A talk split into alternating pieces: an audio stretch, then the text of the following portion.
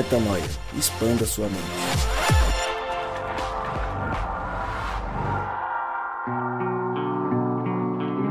Está no ar mais um podcast Metanoia e você é muitíssimo bem-vindo ao podcast Metanoia número 202. Exatamente, rompemos a barreira do 200 e vamos agora rumo ao 300, se Deus quiser e permitir. E como eu sempre digo, meu nome é Lucas Justus e nós estamos juntos nessa caminhada. Lembrando você que toda terça-feira um novo episódio é lançado e você acessa tudo que fazemos lá no nosso site portalmetanoia.com. Nos episódios 200 e 201, nós começamos uma, eu chamei de uma série, mas não é exatamente uma série, é um novo modelo, uma nova cultura do metanoia, onde a gente quer cada vez mais dar vez e voz para quem não necessariamente consegue estar fisicamente com a gente é, aqui em São Paulo ou junto com a gente nos lugares que a gente costuma gravar. O Rodrigo viajou para o sul do Brasil, fez dois episódios incríveis por lá e foi tão incrível que a gente resolveu continuar na presença das meninas.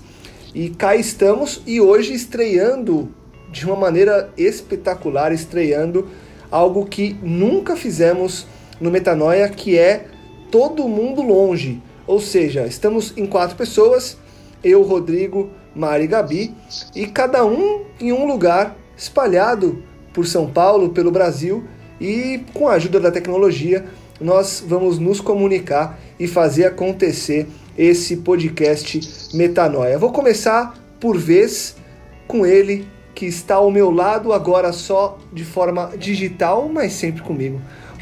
Rodrigo Maciel. Fala, Rodrigão! Fala aí, Lucão. A gente tava com saudade aí de ter você fazendo essa apresentação mais de perto. Os últimos dois podcasts aí, a gente fez um bem bolado, mandando a bola de Novo Hamburgo para São Paulo e de São Paulo para Novo Hamburgo.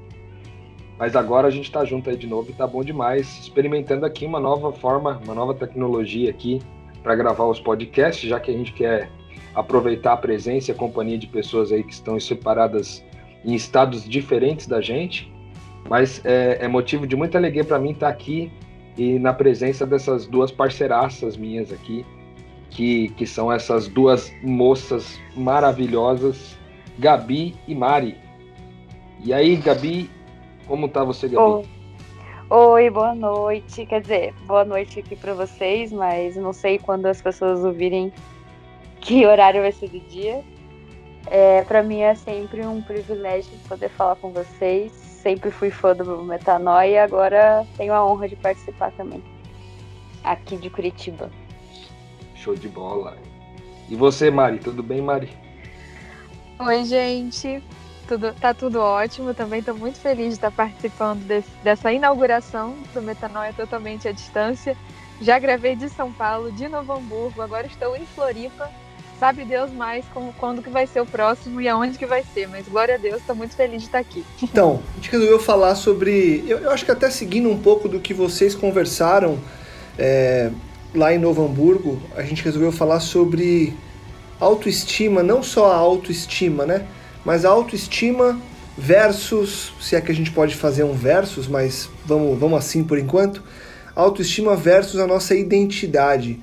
De que forma que é, o nosso olhar para dentro ele pode deturpar ou pode confirmar a nossa identidade. Como é que a gente age em relação ao senso comum, ao olhar popular sobre o que é autoestima e de que forma que ter baixa ou auto autoestima influenciam na nossa vida?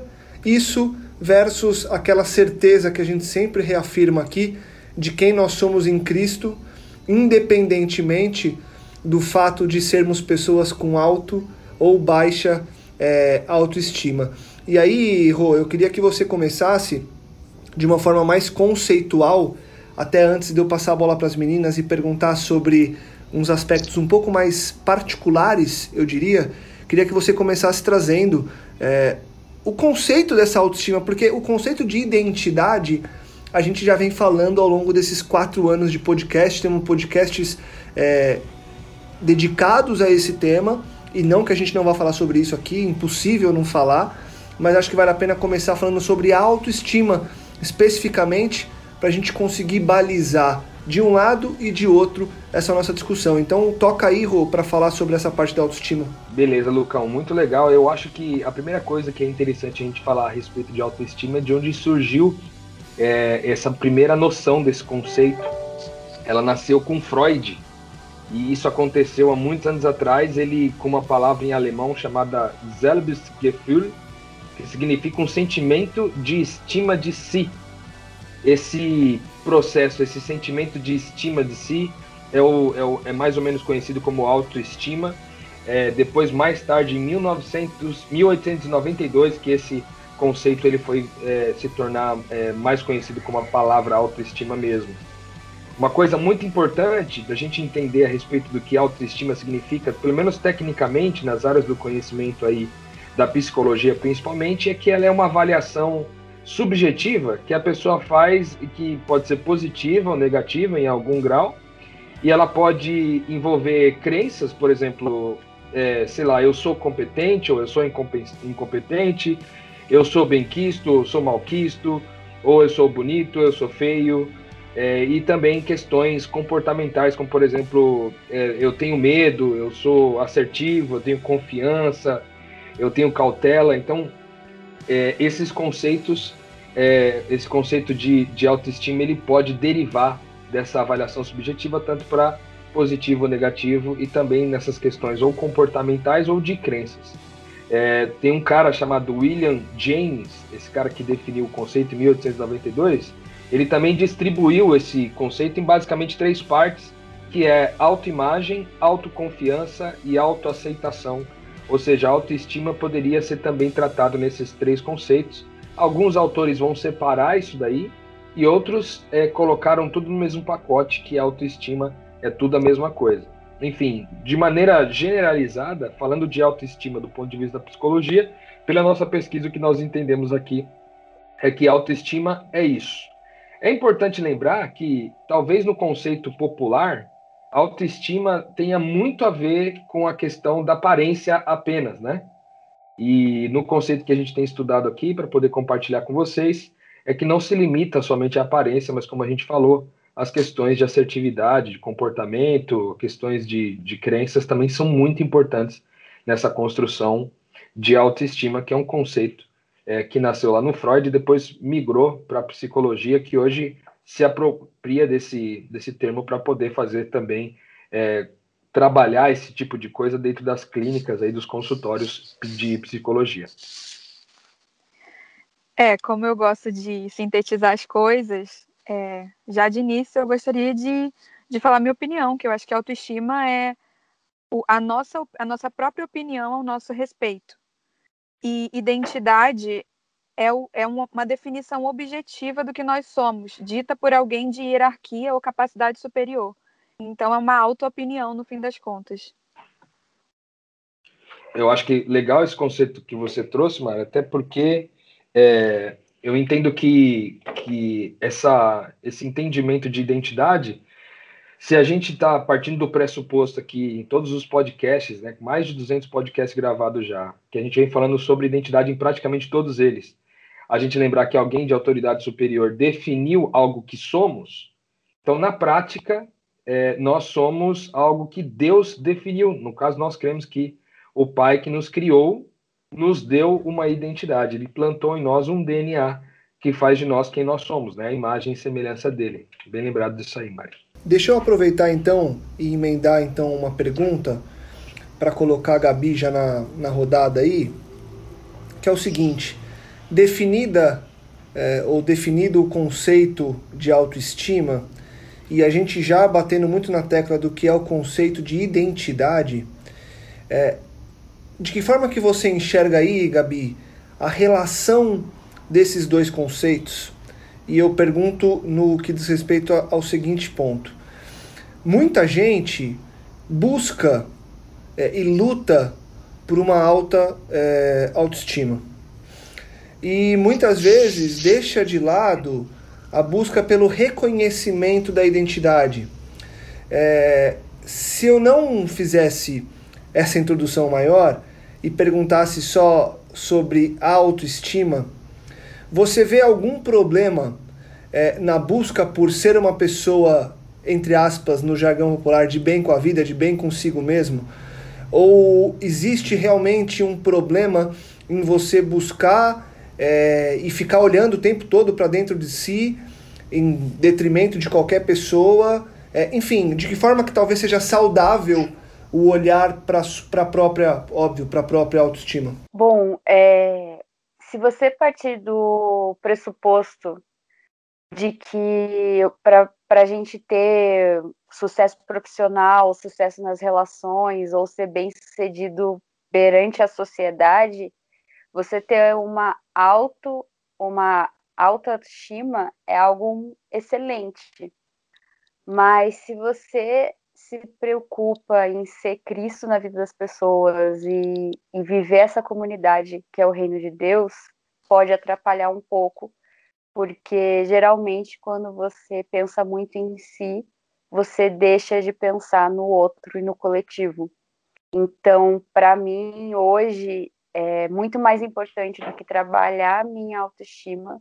Eu, eu acordo todos os dias relembrando quem eu sou, relembrando que a minha identidade é de filha de Deus e que isso significa algo muito mais profundo, muito mais intenso do que eu acreditar em mim mesma ou que eu sou capaz. Eu levo Deus a sério, é, um, é algo que a gente usa bastante aqui entre os amigos. A gente leva Deus a sério, não muito muito a sério aquilo que a gente pensa sobre si, mas o que Deus pensa de nós e o que Deus pode fazer através de nós. Sensacional, sensacional. Aproveitando então é, esse último, a última frase que você colocou aí do olhar para o que Deus faz através e como a gente costuma dizer, apesar de nós, Mari, é, quando que você começou a olhar com mais cuidado, se é que a gente pode falar assim, vou deixar assim por enquanto, tá? É, olhar com um pouco mais de cuidado para tua autoestima é, em detrimento ou em relação ao teu conhecimento da identidade de Deus, porque veja, a identidade de filhos de Deus, né?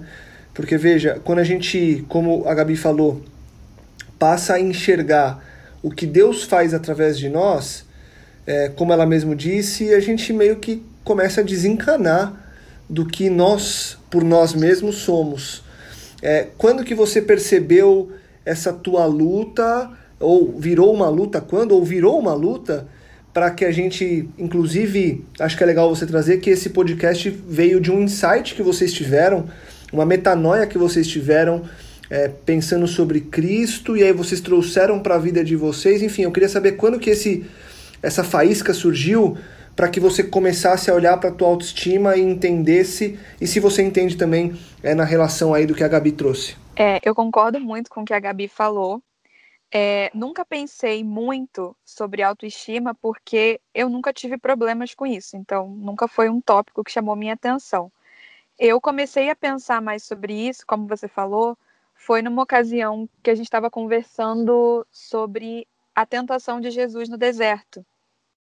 E a gente chegou à conclusão de que no o momento em que Satanás falou ao Cristo para que ele se dobrasse e, e, adorasse, e em troca lhe daria é, a adoração de todos os reinos da terra a Jesus, a gente entendeu que o que Satanás estava dizendo era que ele entregasse, que Cristo entregasse a sua identidade de filho, de filho de Deus, e recebesse autoestima, recebesse uh, uma, uma autoavaliação extremamente positiva de acordo com as normas desse mundo. E, e eu passei a pensar sobre isso vendo a autoestima como algo individual, como a Gabi falou, e entendendo o quanto isso é danoso porque leva a gente a um egoísmo, né? Na verdade, até para fazer o podcast, eu dei uma pesquisada né, no Google e eu pesquisei encontrei um, até uma lista do WikiHow de como aumentar a sua autoestima. E o que me chamou a atenção é que não tinha nada sobre coletividade no processo. É sempre tudo sobre o eu, sabe? É uma coisa individualista. E, e também entendi que, às vezes, a autoestima me conduzia muito mais a uma rebeldia, por achar que eu não tenho que estar sujeita a nenhum tipo de, de autoridade ou de opinião alheia, porque eu me basto, no fim das contas. E hoje, inclusive no esteio daquele, do que a gente tem trabalhado no, nos outros podcasts, eu entendi que isso aí me leva muito mais para rebeldia do que para uma coisa positiva, como o mundo diz que é a grande autoestima. Né? Demais.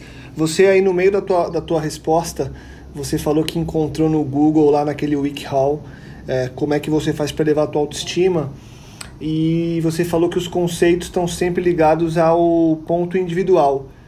O que, que você traria se a gente pudesse fazer uma lista aí, um, uma concorrência do WikiHow é, de pontos coletivos que elevam a autoestima, Mari? Como olhar para a coletividade é, na, na relação com a autoestima?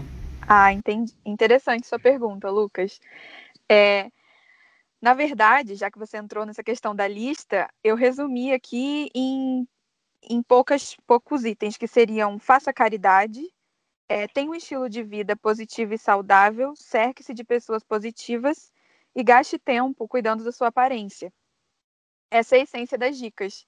E olhando para cada uma, eu percebi que no fazer caridade para aumentar sua própria autoestima, eu entendi por que, que eu vi tanta treta no voluntariado esses anos. Porque muitas pessoas provavelmente estavam ali pelo motivo errado. Eu entendi porque muitas vezes as pessoas que pregam um estilo de vida positivo e saudável são gordofóbicas e maldosas, falando do corpo alheio. E como você se buscar se cercar de pessoas positivas faz você afastar, às vezes, as pessoas que estão deprimidas, ou gastar tempo com a sua aparência, não preciso nem falar como isso às vezes pode implicar problemas.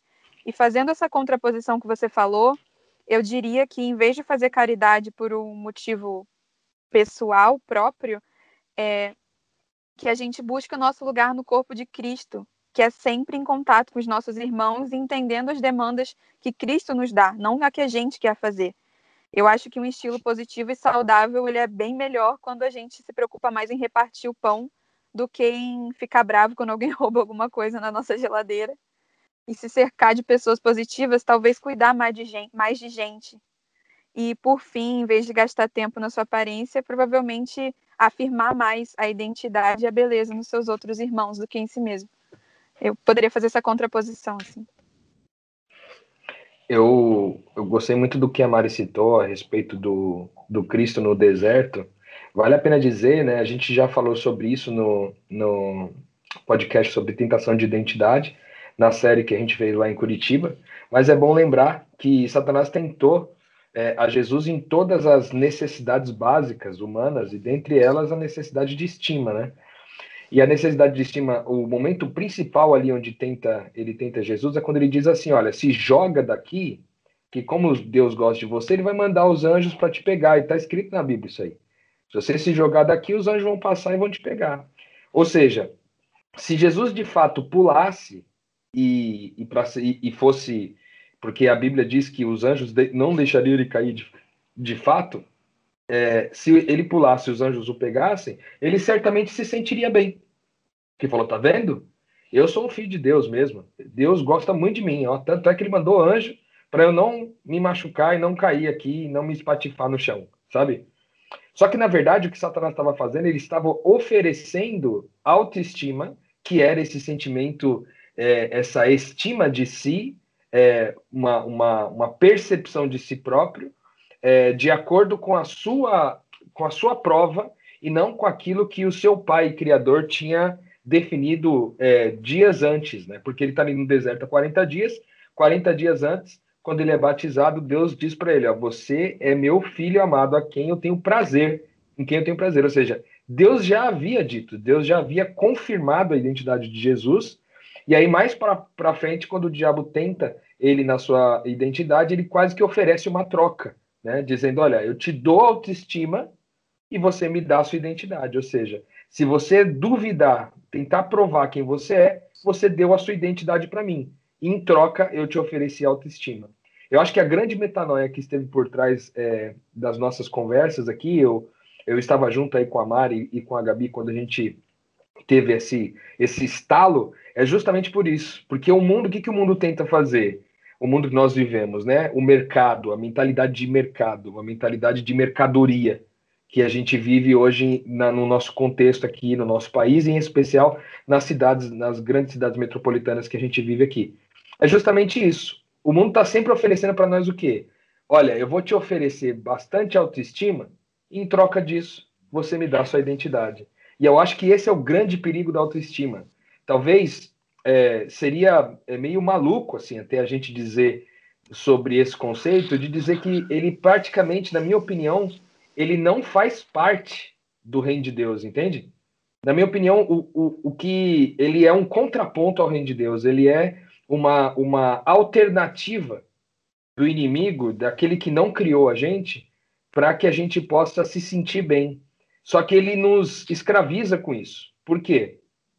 Porque quando ele oferece autoestima em troca da identidade, eu fiquei com algo frágil e entreguei para ele o que eu tenho de mais poderoso, entendeu?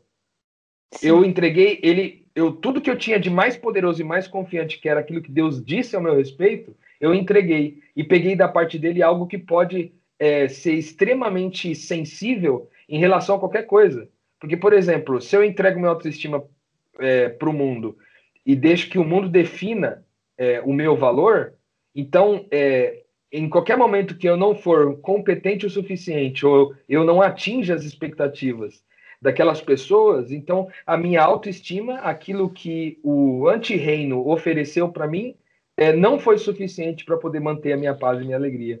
Então, essa troca, ela pode ser muito danosa, né, do ponto de vista do reino de Deus, porque ela pode, é, a gente está falando hoje, por se você, se você abrir aí o Instagram e abrir o Facebook e tal, abrir o Google e colocar autoestima, o assunto de anos já é autoestima.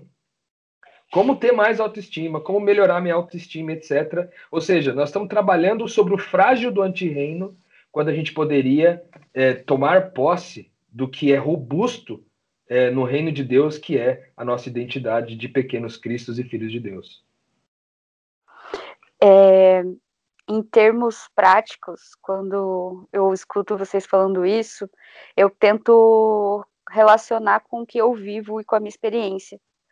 E, e o problema de você buscar a autoestima que o mundo oferece é que ou você se torna uma pessoa extremamente individualista ou extremamente inseguro.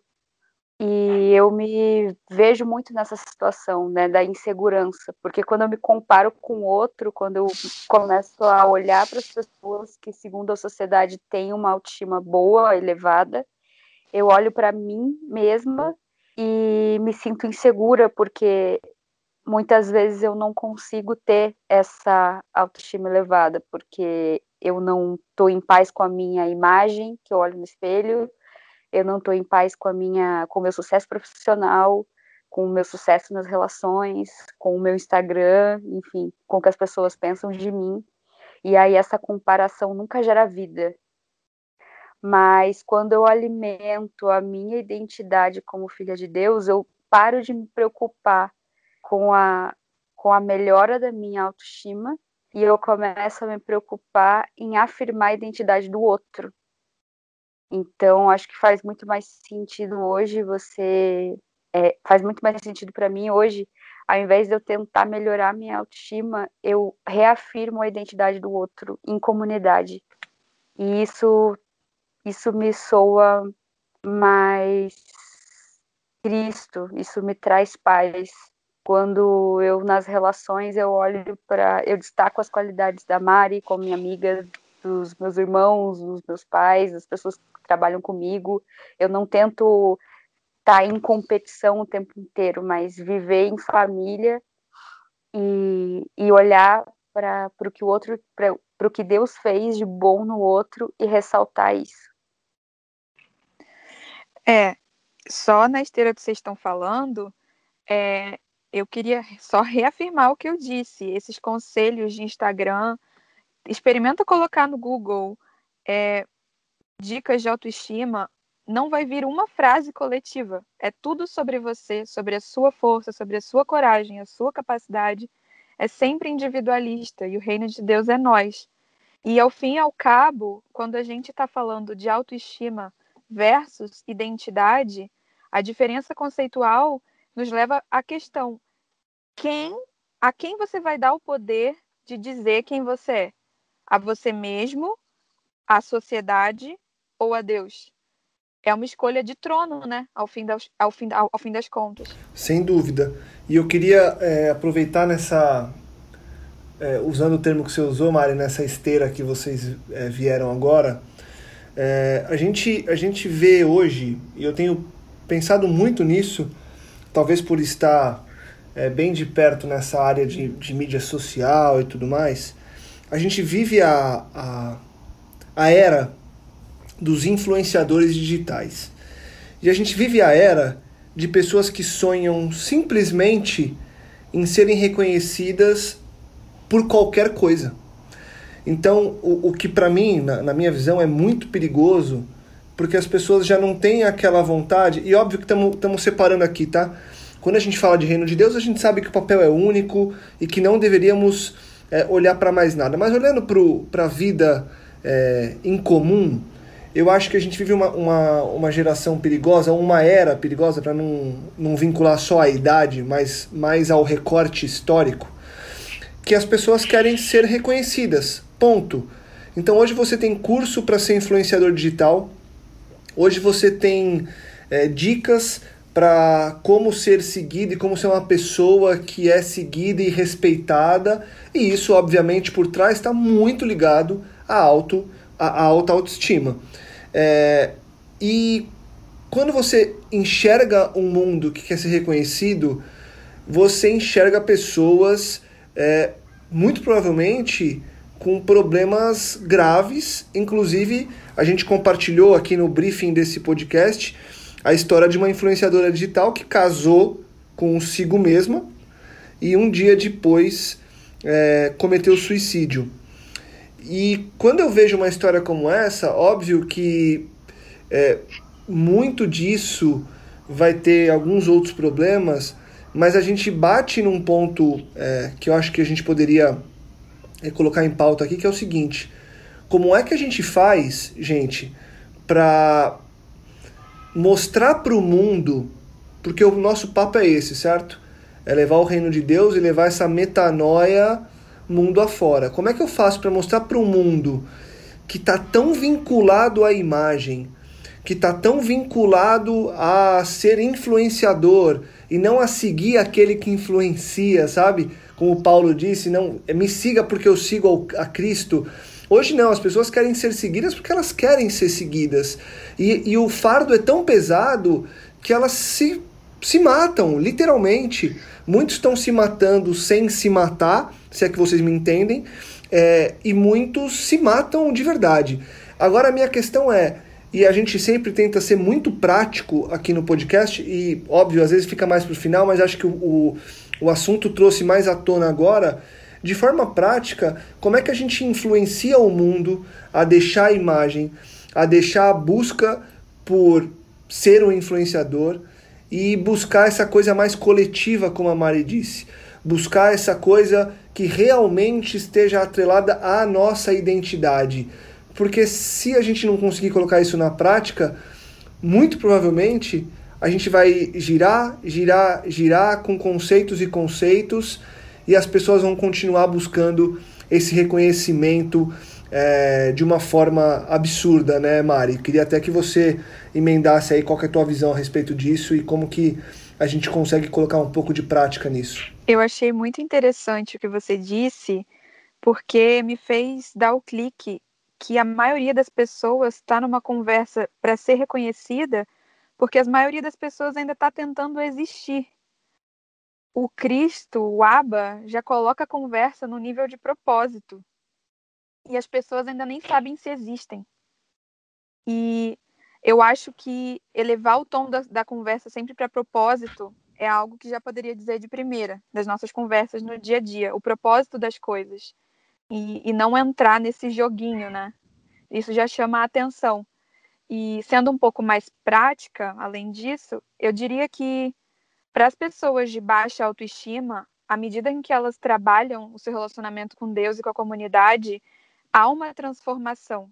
É, eu conheci a Gabi, eu posso falar, e nossa, a Gabi hoje ela passa uma, uma plenitude, uma confiança muito maiores do que quando, enfim, eu a, a vi pela primeira vez, antes da gente ter todas essas metanoias, sabe?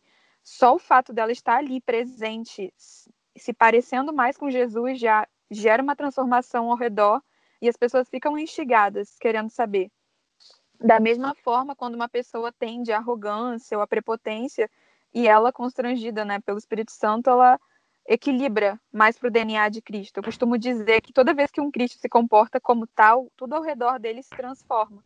Então eu acho que não nos cabe julgar ou acusar ou questionar outras pessoas, né? Mas buscar essa transformação em nós mesmos por meio do relacionamento com Deus, com a comunidade e assim gerar o um impacto ao nosso redor, o testemunho, ao fim das contas.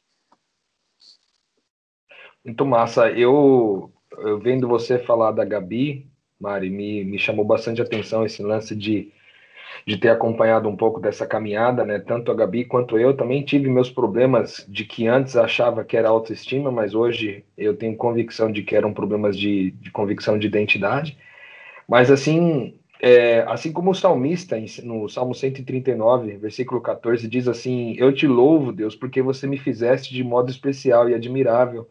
As tuas obras são maravilhosas, eu digo isso com convicção é muito bom saber que Deus nos criou e de que Ele nos colocou é, essa, essa identidade é, é, de forma é, bonita, né? não somente é, saber que a gente tem esse DNA dele, mas saber que o simples fato de eu existir me coloca de forma especial e admirável diante de, de do próprio Pai, né? Ele me escolheu para viver nesse determinado contexto. É, dentro disso daí, Gabi, como que foi para você essa experiência de, de transição, né, de entendimento de autoestima de antes para o que você tem vivido agora nessa, nessa metanoia que a Mari disse a seu respeito aí? Então, eu, eu sempre fico um pouco emocionada quando eu penso nisso, porque realmente mudou a minha vida entender que qual é a minha verdadeira identidade desde que a gente começou esse processo, já faz quase um ano que caiu a minha ficha do que é ser filha de Deus, é, a minha vida tem sido muito mais leve e, e, e, esse peso que eu carregava dessa insegurança, claro que às vezes esse fantasma ainda me assombra um pouco, mas de uma forma muito mais fácil eu consigo, com a ajuda dos irmãos, com a ajuda das pessoas que me amam, entender e relembrar sempre quem eu sou.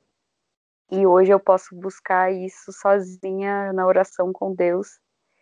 É, eu não preciso mais ter medo, eu não preciso mais me sentir culpada, rejeitada.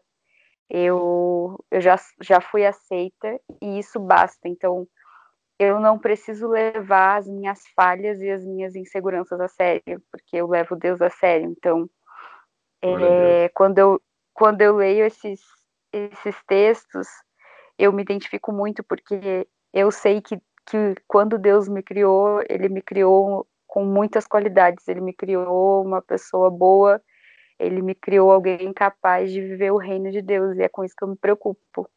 Eu não me preocupo mais em ter uma aparência perfeita ou ter um sucesso profissional. Eu me preocupo em viver o reino de Deus, e isso me preenche, isso me completa, isso faz sentido.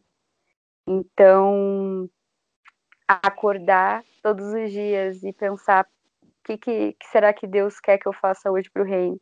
Quem que Ele quer que eu afirme a identidade hoje? Porque a minha já está afirmada. Eu já sou filha e é isso que importa. É, ouvindo a Gabi falar, realmente é bem emocionante, porque tudo isso foi bem real e cheio de vida e também de sangue derramado. E uhum. eu, eu me lembrei que o, a ficha da Gabi caiu numa pregação do Rodrigo na semana de oração, a tal semana de oração. Em breve vai fazer um ano daquele fatídico sábado, em que o Rô pregou sobre o filho mais velho e o filho pródigo.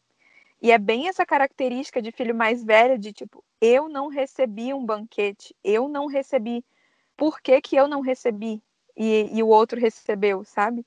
E eu lembro que a Gabi, ela caiu a ficha justamente com isso. Quando ela entendeu que ela não era nem filho mais velho, nem filho pródigo, ela era filha plena, absoluta do Chris Fox. Uhum. tudo, tudo Eu mudou, sou uma assim. obra-prima. É, eu ia até contar isso, é que ia até chamar atenção para os pais, aqueles que são pais e mães que estão nos ouvindo.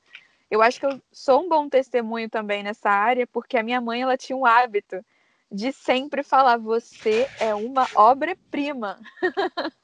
e isso virou um bordão do reino. E aí agora a gente vê pelo Brasil as pessoas repetindo o bordão da minha mãe, se chamando obras-primas também, obras-primas do pai. Uma coisa que eu queria atrelar aí ao que vocês contaram a respeito da Gabi e também é, toda essa, essa mudança né, de perspectiva, de autoestima para a identidade, atrelando aqui até o que o Lucas disse né, sobre os eventos que a gente viveu recentemente, acho que todo mundo acompanhou o caso dessa moça que se que tirou a própria vida, né, depois de ter casado consigo mesmo. O grande desafio, eu acho, é, para nós, eu acho que o motivo da gente ter gravado esse podcast, como o Lucas falou no começo, é, a gente falou sobre rejeição, a gente falou sobre é, a aceitação depois, entendendo que a gente é aceito em Deus. E agora a gente está falando sobre a armadilha que pode surgir no meio do caminho é, quando a gente eventualmente está é, tá tocando a nossa vida e aí de repente Satanás nos oferece, o mundo nos oferece a autoestima em troca da identidade e a gente aceita. Um dos riscos grandes disso de acontecer é exatamente o que o Lucas colocou, né, dessa de, de às vezes as pessoas esperarem a contagem dos likes, os comentários. Eu já até comentei com algumas pessoas, é, inclusive que estão aqui com a gente no podcast hoje, sobre alguns amigos que eu tenho que são influenciadores digitais e que, que são alguns deles inclusive são lindíssimos assim são mulheres lindas assim e quando elas recebem muitos comentários positivos de que elas estão lindas e que elas estão incríveis e aí, no meio de 5 mil comentários bons, vem um comentário ruim falando que ela, por exemplo, tá gorda. E aí bate um desespero. O mundo acaba porque alguém diz que ela tá de fato gorda, entendeu? Ou o mundo cai quando de repente eu, eu, não, eu não consigo. Eu olho, faço uma comparação, porque eu acho que a autoestima também tem muito esse negócio de, de comparação, né? É sempre com base é, na comparação com alguém que eu começo a traçar um perfil de autoestima para mim, e aí nessa, nessa comparação acho que está a, a, grande iminência, vamos dizer assim, de problemas psicológicos graves, como depressão e coisas do tipo, ao ponto de levar uma moça nova, linda, incrível, cheia de talentos, uma pessoa muito amada pela família, a decidir tirar a própria vida, entendeu? Então a gente está falando sobre, sobre algo muito sério é, eu não posso dizer, né, não posso julgar a dor da moça, mas o que eu posso dizer é que muitas pessoas chegam nesse, nessa, nesse quase é, tirar a própria vida devido a, a, ter a sua autoestima baixa. E aqui há um ponto importante, porque psicologicamente falando, pelo que a gente estudou aqui, você pode ter uma autoestima alta, porém frágil, e pode ter uma autoestima baixa, baixa, porém constante. Ou seja, o alto e baixo não necessariamente vai garantir para você estabilidade na sua paz aí em relação a como você se sente, sabe? Então, é extremamente importante a gente considerar isso. Eu me lembro de Lucas 12, versículos de 6 a 7, quando Jesus está dizendo assim: Não se vendem cinco pardais por duas moedinhas? Contudo, nenhum deles é esquecido por Deus, até os cabelos da cabeça de vocês estão contados. Não seria, é, não tenham medo, vocês não valem mais do que muitos pardais?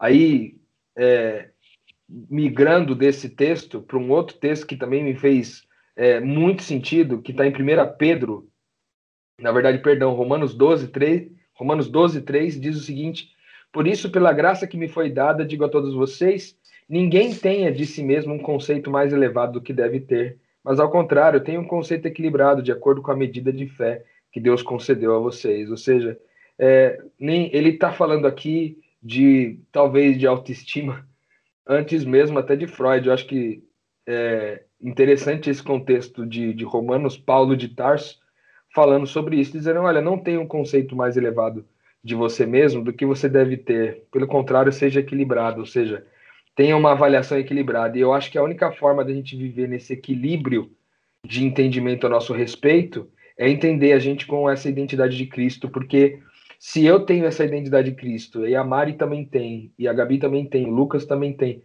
todos nós temos a mesma identidade, então a gente está nivelado no mesmo equilíbrio, sabe?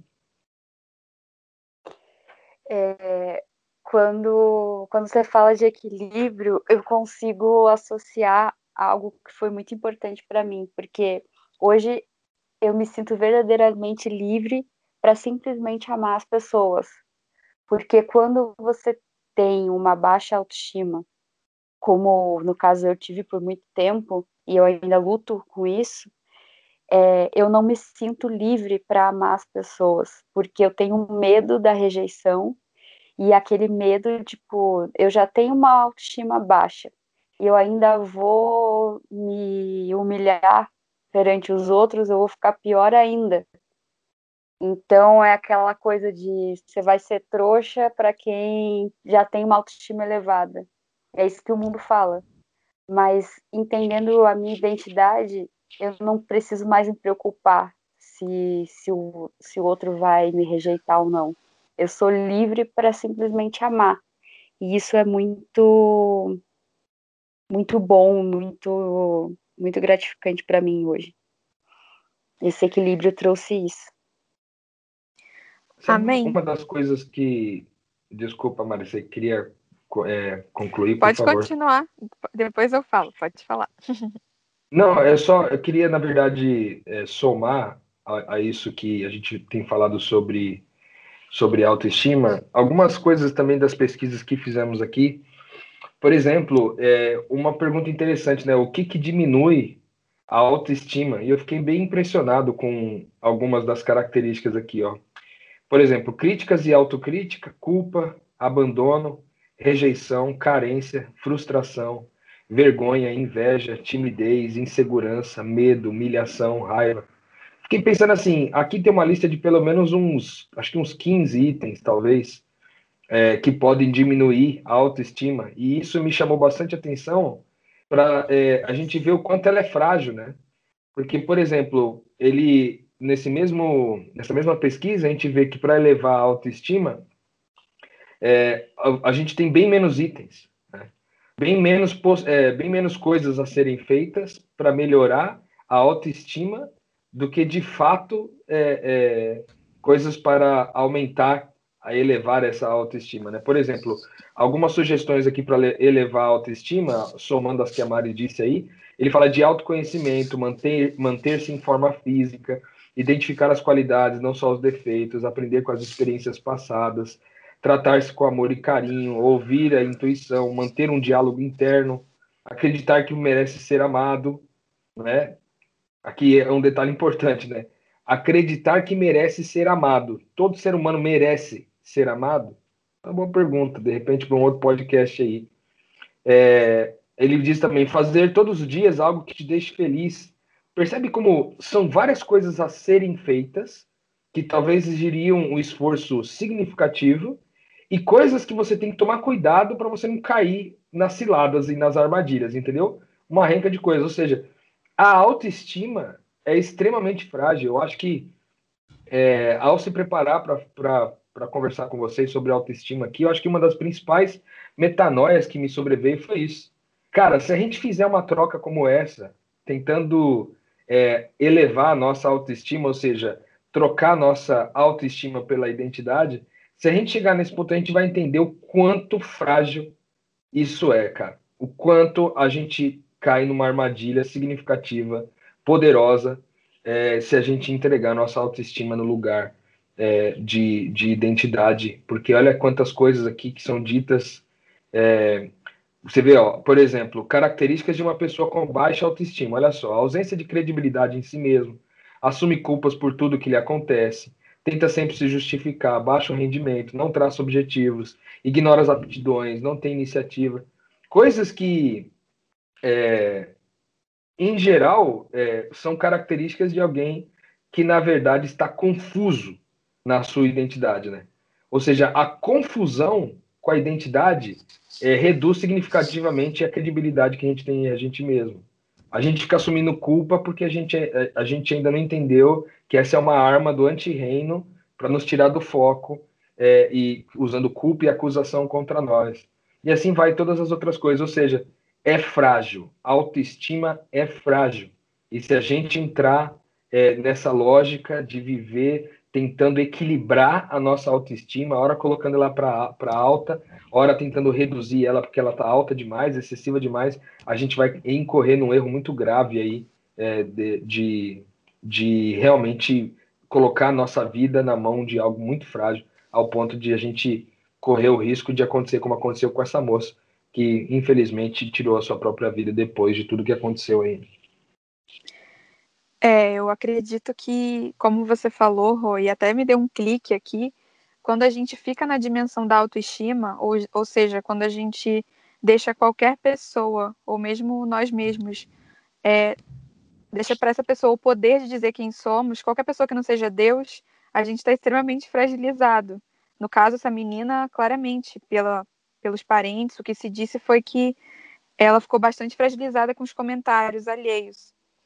E, e eu percebo que a gente fica num pêndulo, que o mal coloca a gente num pêndulo mesmo.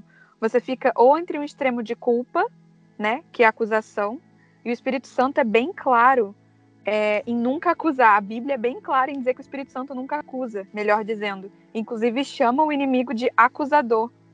E celebra-se Apocalipse quando o acusador finalmente foi expulso, aquele que ousou proferir palavras de acusação diante do nosso Deus. Então, ou você fica na esteira da acusação, ou você vai para um outro extremo do merecimento, que aí é a profanação da graça, né? Porque, até repetindo o que eu disse no outro podcast, não é que eu mereça ser amada, na minha opinião. É justamente porque eu não mereço. E que eu sei que não está no meu controle. Todo o resto a partir do momento em que alguém maior que eu me amou e me deu tudo que é necessário. Então, a autoestima nos coloca num pêndulo culpa versus merecimento. Ora acusando, ora profanando a graça.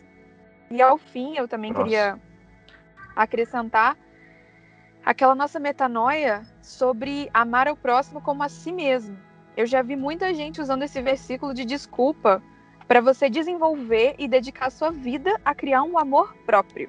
Porque é só quando você se amar profundamente que você vai ser capaz de amar o próximo.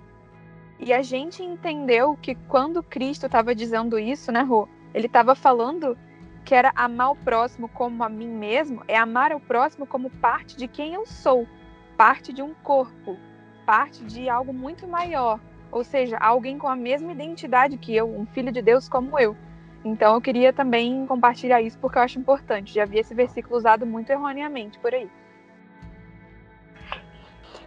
É, quando, quando eu também entendi isso junto com vocês, é, foi fundamental. E hoje, toda vez que me vem um pensamento tentando me acusar, tentando me diminuir, eu repreendo, porque isso não é o Espírito Santo. Então, qualquer pensamento que não seja o Espírito Santo, eu não preciso dar ouvidos. Então, se tem algo me acusando, algo me deixando culpada, principalmente algo colo colocando em dúvida quem eu sou, algo questionando a minha identidade, questionando se eu se eu mereço algo ou não, se eu vou ter algo ou não, se eu sou bom ou não, enfim. Isso não é o Espírito Santo. Então eu não preciso dar ouvidos.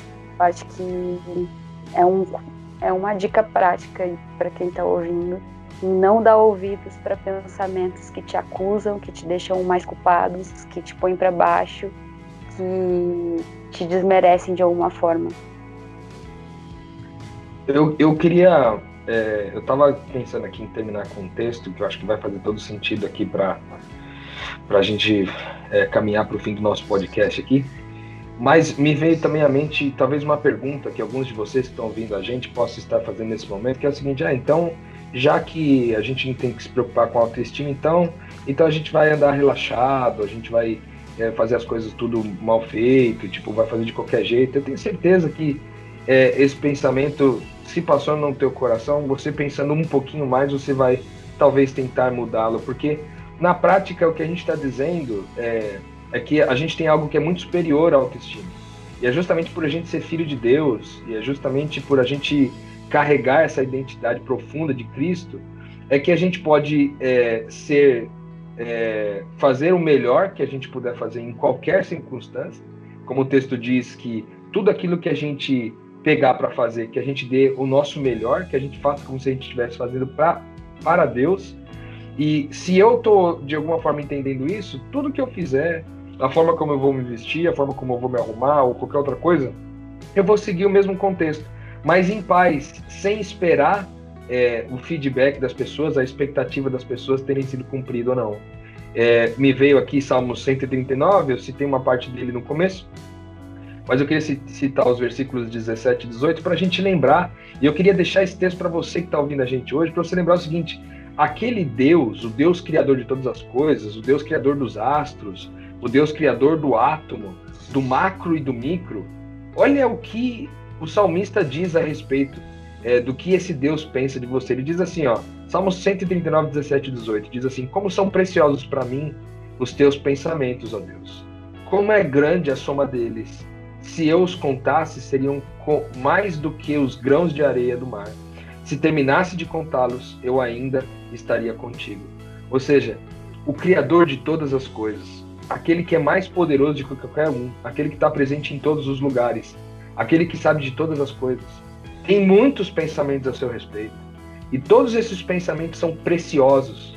Ele tem pensamentos de produzir paz, de produzir alegria, de te dar uma nova vida, e tudo isso ele tem sobre você. Ou seja, se aquele que é o maior de todos, que é o criador de todas as coisas, estima você desse jeito, por que, que você ainda precisa da aceitação de alguém? Por que, que você ainda precisa de autoestima? Por que, que você ainda está buscando aquele, aquele elogio, aquelas curtidas no Instagram, no Facebook? Por que, que você ainda está é, curtindo aqueles olhares? Por que, que você ainda se delicia nisso? se alguém que pode te oferecer algo muito maior já te ofereceu, já te entregou tudo isso, ao dizer quem você é e ao é, é, incluir você nessa família. Talvez parafraseando o Camari disse aí dessa metanoia de Cristo, né? Cristo pôde amar as pessoas como a si mesmo porque ele entendia a si mesmo como uma família. Ele não, ele não olhava para si mesmo entendia como um ser individual, mas ele olhava para si e via que ele era um com todos. Da mesma forma que Jesus olha para si mesmo e ama as pessoas sendo um com todos, ou seja, eu amo como a mim como a, como a si mesmo. E Jesus ama como a si mesmo, sendo o si mesmo uma família. Da mesma forma, eu acho que você pode se lembrar que Deus ama você e é assim que Ele espera que você também ame as pessoas. Que você trate as pessoas por quem elas são espiritualmente. Elogie as pessoas, diga para elas quem elas são, mas sempre lembrando que tudo que, que elas é, expressam, tudo que elas exalam, e tudo que elas demonstram e traduzem é, vem da sua verdadeira identidade, que é de filhos de Deus. Era com isso que eu queria encerrar aqui a minha participação nesse podcast. Sensacional, Rô, sensacional. Eu acho que no fim das contas, não querendo resumir o que vocês falaram, mas é, colocando só um, uma parte minha, mas muito redundante, porque o que vocês trouxeram foi perfeito.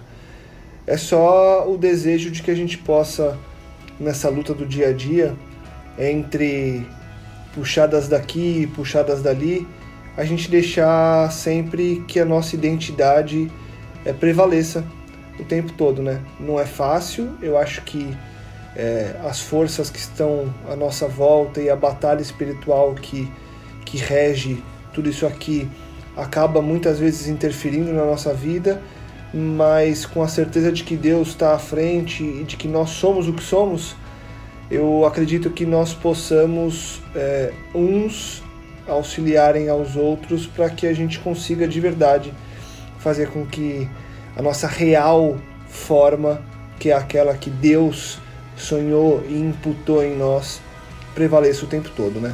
Eu, eu acho que o caminho é esse e que a gente consiga é, viver conforme Cristo sonha que a gente viva aqui e que a gente se suporte, é que nós possamos nos suportar uns aos outros para que isso seja possível. Rô, valeu demais. Mari, muito legal. Gabi, espetacular. Obrigada. Acho que a gente. Acho não, tenho certeza que fizemos uma ótima estreia com o nosso EAD Metanoia. É, e acho que facilita agora para a gente se falar mais, para a gente estar tá mais junto. Então, quem sabe em breve a gente siga é, em mais metanoias dessa forma para a gente continuar esse papo. Obrigado, meninas. Obrigado, Rô. E a gente segue junto, firme nessa caminhada. E eu deixo aquele convite de todo final de episódio, compartilhe, divulgue, ajude que mais pessoas possam expandir a mente. Seguimos juntos na semana que vem com muito mais metanoia. Metanoia, expanda a sua mente.